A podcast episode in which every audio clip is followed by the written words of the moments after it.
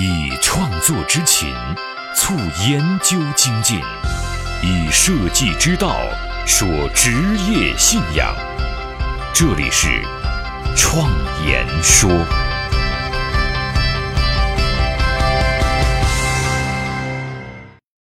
大家好，我是主持人张子健。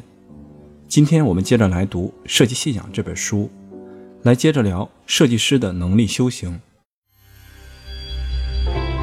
改变命运的设计力量，相伴一生的职业信仰，启迪思想的心灵碰撞，坚定清晰的幸福方向。请与我一起设计信仰。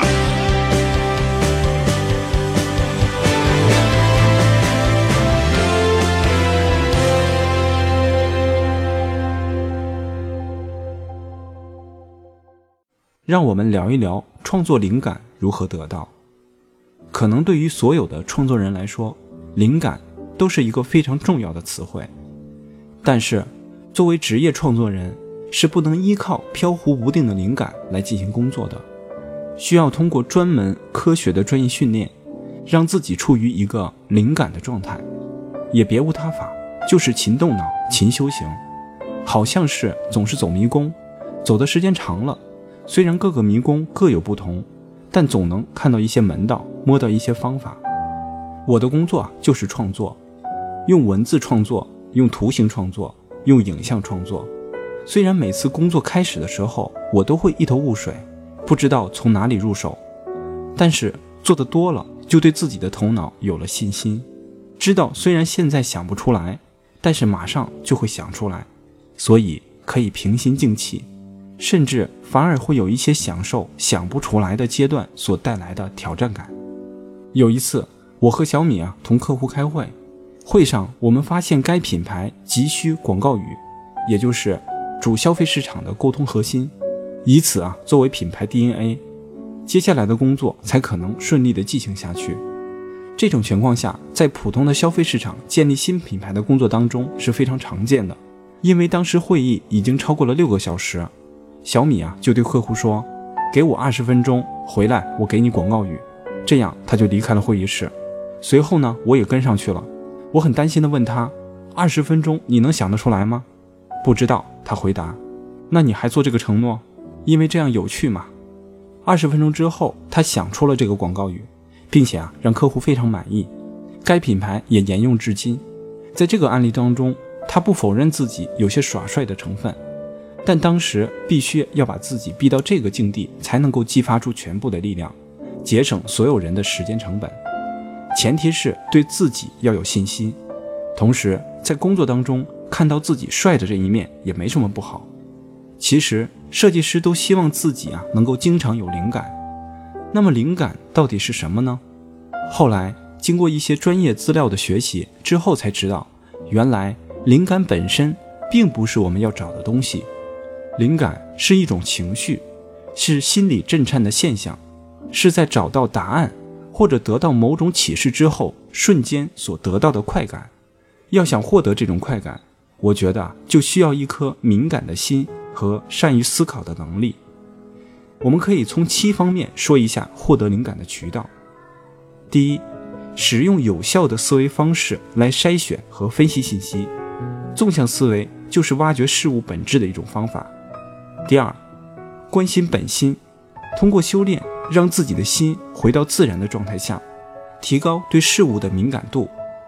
第三，长期探索，积极思考。俄国画家列宾说：“灵感是对艰苦劳动的奖赏。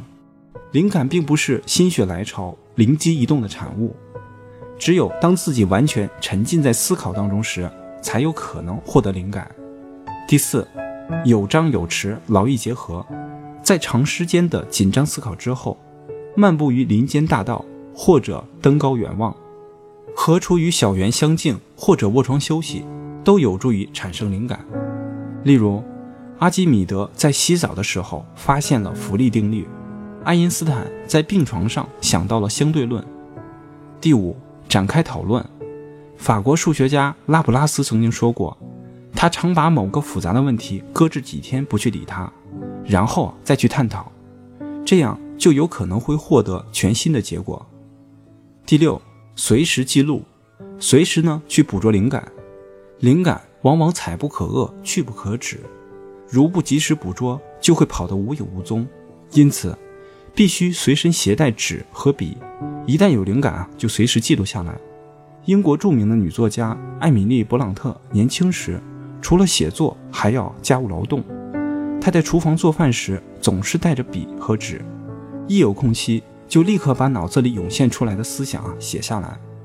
爱迪生、达芬奇也都是这样，他们经常随手记下自己在睡前、梦中、散步休息时闪过头脑的每个细微的意念，随身带着习惯使用的工具。随时随地的思考，并记录眼前所见的点子，将捕捉灵感变成一种日常的习惯。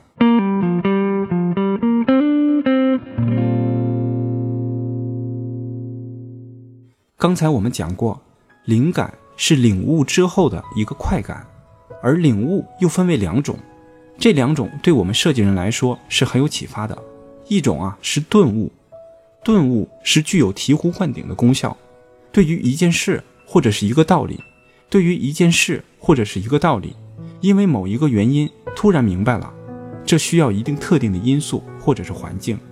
但是见悟不一样，如静坐禅修，通过内心的空灵状态，在长期的思考而得到领悟。当年佛祖释迦牟尼也是在菩提之下参禅，才见悟到佛理的真谛。对于大多数人来说，见悟产生量的积累。带来质的改变。对于设计人来说，如果有一个良好的见悟习惯，才有可能逐渐的减少思考的成本，带来顿悟的变化。就好像爬山，每一步都是见悟的过程，爬到山顶才会豁然开朗。这之间是没有什么捷径可言的。古人无论是通过见悟，还是通过顿悟，都是为了最终的超越，为了得到最终的心灵自由。我觉得。这个和设计师匠人的追求的方向是一致的，也许我们能够从中找到适合自己的方法。如果为了创造而创造，有悖于自然天性，就不会有好的作品。只有忘记创造，使创造合乎自然本性，成为主客观合一，已在恬淡无为中达到无所不为。庄子所讲的心斋和坐忘。所带来的由心和凝神，给人带来一种创造力。虚静的状态可以为审美关照提供心理条件，那么也就为思维自由创造了必要的条件。那么，如何理解禅宗给我们提供的这两种修行状态——顿悟和见悟呢？我们可以打一个比方：假如我们的本心就像一颗明珠一样，在世间会被很多泥巴包裹起来。把泥巴去掉，就是开悟的过程。有的人呢会比较慢，需要一点点的用水去擦掉，最后啊会亮出光亮的明珠，这是见悟。有人顿悟比较高，可以走捷径，比如说用火烤一把，泥巴干了，用小锤儿轻轻一敲，立马露出明珠，这就是顿悟。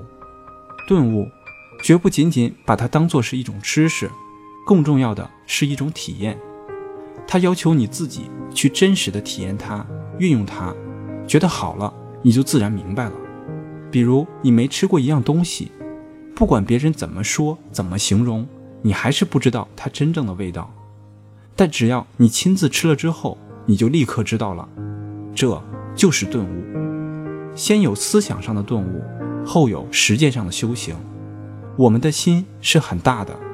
我们体验到的只是很小的一部分。问题是，我们有很多人有了顿悟之后，又由于这样或那样的原因，放弃了身体力行的渐修呢？为什么人们常说，一百个想法不如一个行动？顿悟需要才气，见悟更见学问的功力。无论是庄子还是禅宗，都是向本心去关照的思想，关照内心。才是寻求创造自由的必要条件。内心获取自由的方法，直接关系到我们的职业幸福感。而如何做一个让人有幸福感的职业，对于我们的专业创作人来说是非常关键的核心。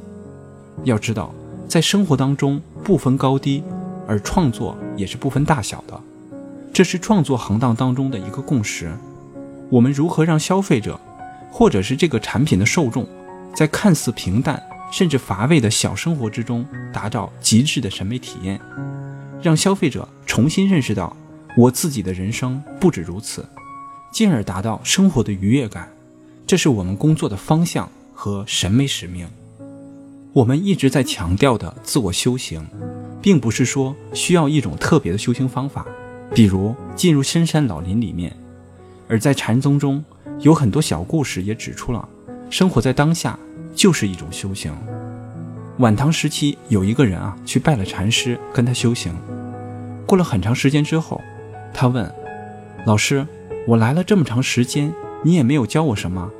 老师说：“我教你了，你在端茶时、吃饭时，我都教你了，在生活当中的每一个细节当中，我都有教你。”他想了想。突然觉得好像明白了什么，紧接着又问：“我该做一些什么呢？”和往常一样，这正是说明了我们在追求修行时，是通过生活，最终也是为了生活。禅与生活是密不可分的，这就有了生活禅这样的指导。在这方面啊，研究所有个研究项目叫禅意美学，正是把人们修行的经验和审美经验总结出来。进行系统的提炼和分类，这样的研究行为对我们来说也是一种修行。其实我们在提到修行时，可能要回到它最原始的部分：我们修行的结果是什么？要朝哪一个方向去修行？是为了证明自己的伟大，还是获得内心的自由？如果要上升到神仙的境界，我觉得也有可以选择的方向。而在这方面，中西方是不同的，西方的神，比如说耶稣、上帝、宙斯等等，都是人的化身，是将人的价值最大化的结果。这样的神显然是比较功利的。中国的神仙本来呢都是凡人，都是经过自己的修行，吸收了自然的灵气，成为了神仙，最后也不离开大地，人与自然完全融合在一起。那他为什么要修行呢？是为了在大地当中获得自由。关于这个话题，我从另外一个角度上也有一些看法。从这两个字的字形来看，一人一山为仙，人在山中修行才可以进入自由王国，讲究的就是成就极致的职业幸福感的过程；而通晓自然为神，讲究的是其结果。对于我们绝大多数人来说，过于追求结果，恐怕只能对梦想遥不可及，空留悲叹。只有一步一个脚印的修行前进，才有可能通得大道，达到成功。而且，在此之外，我们必将获得只会存在于修行过程当中的快乐和不期而遇的惊喜。所以，我们要成为仙，而不是神。当然，这是一个比喻。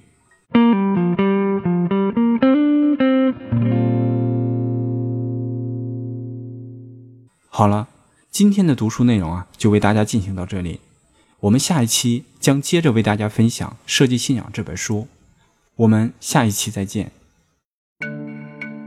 我是自由设计师张子健，感谢大家听我创言说。